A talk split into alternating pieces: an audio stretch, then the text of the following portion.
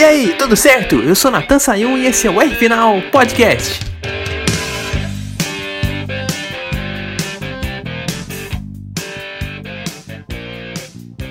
Seria muito legal depois de uma pandemia dessa de coronavírus e dos 70 anos da Fórmula 1 a categoria voltar para destinos históricos. Portugal e San Marino tinham a presença garantida nos calendários da década de 80 e 90.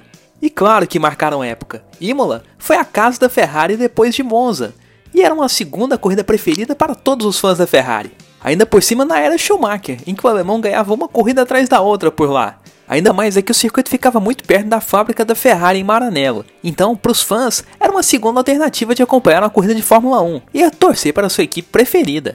O Autódromo do Algarve, em Portugal, foi inaugurado em 2008, ou seja, 12 anos atrás.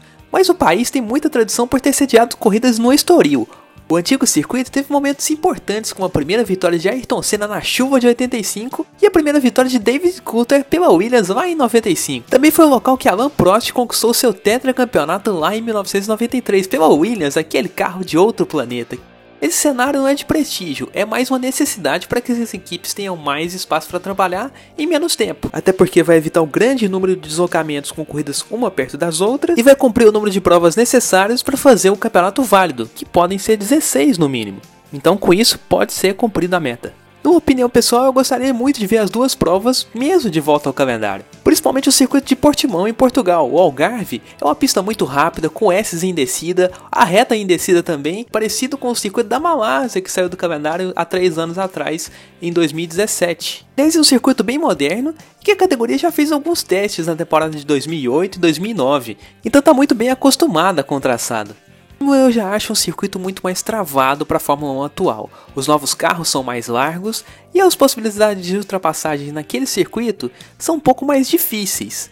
Isso eu estou falando levando em conta o DRS. As retas são pequenas, então para usar o aparato vai ser ali um pouco mais de esperteza para conseguir passar naquela pequena reta antes das chicanes da Tamburello e da curva Villeneuve. Mas eu acho que seria uma boa voltar para o calendário por causa de toda a história que o circuito tenha com a Ferrari. Ainda mais com o grande momento que a escuderia tem passado com o Charles Leclerc, com a nova estrela da equipe italiana e que tem vencido bastante. O Leclerc vencendo Imola se tornaria de vez um herói italiano.